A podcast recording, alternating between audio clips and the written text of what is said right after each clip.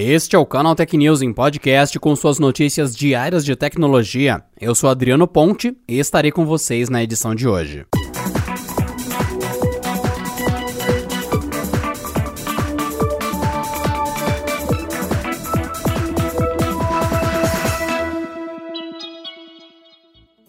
A Federação Nacional dos Trabalhadores em Empresas de Correios e Similares confirmou para o próximo dia 18 de agosto o início de uma greve geral e por tempo indeterminado. A mobilização é uma tentativa de pressionar o governo diante da redução dos direitos da categoria e o desrespeito ao acordo coletivo que deveria valer até 2021.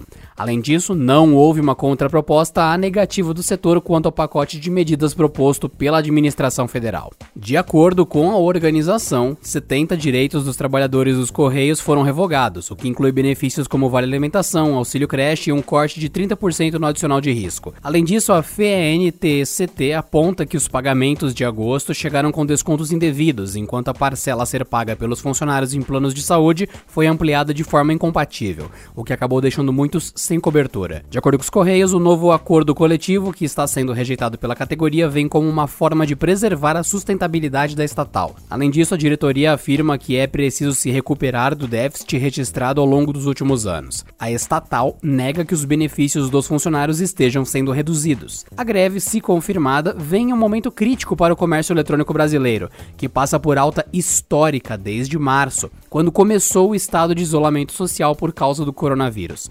De acordo acordo com os dados da Neotrust, houve aumento de mais de 32% nas compras online apenas nos primeiros três meses desse ano, enquanto a pandemia ainda estava em seus primeiros dias. O Twitter confessou que possivelmente será multado em até 250 milhões de dólares pela Comissão Federal de Comércio dos Estados Unidos por ter desrespeitado um acordo firmado em 2011 com a agência regulatória.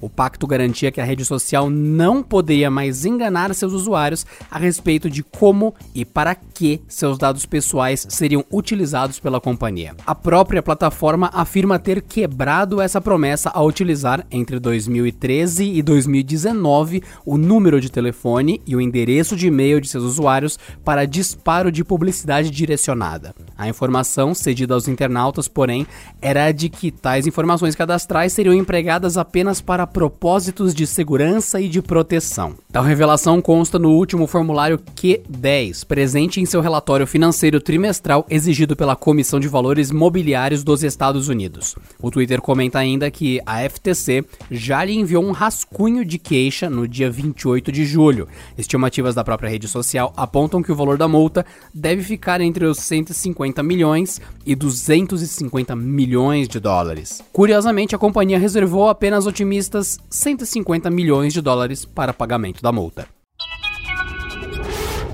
A Microsoft pode estar próxima de revelar o preço do Xbox Series X. A companhia australiana Telstra é parceira criadora do console e revelou a seus clientes que a pré-venda do novo videogame vai começar em breve.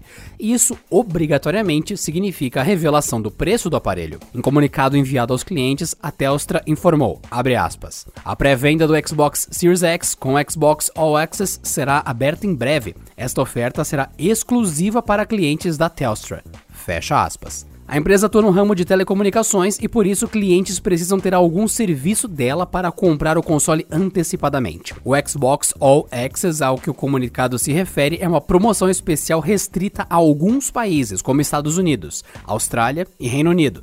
Nela, usuários podem comprar um pacote do console com Live Gold e Game Pass, pagando uma mensalidade por dois anos. A expectativa é que a Microsoft, bem como a Sony, revele o preço do seu console em um evento ainda em agosto agosto. A empresa já prometeu que o Xbox Series X chegará ao mercado nas festividades de final de ano, o que pode ser entre novembro e dezembro.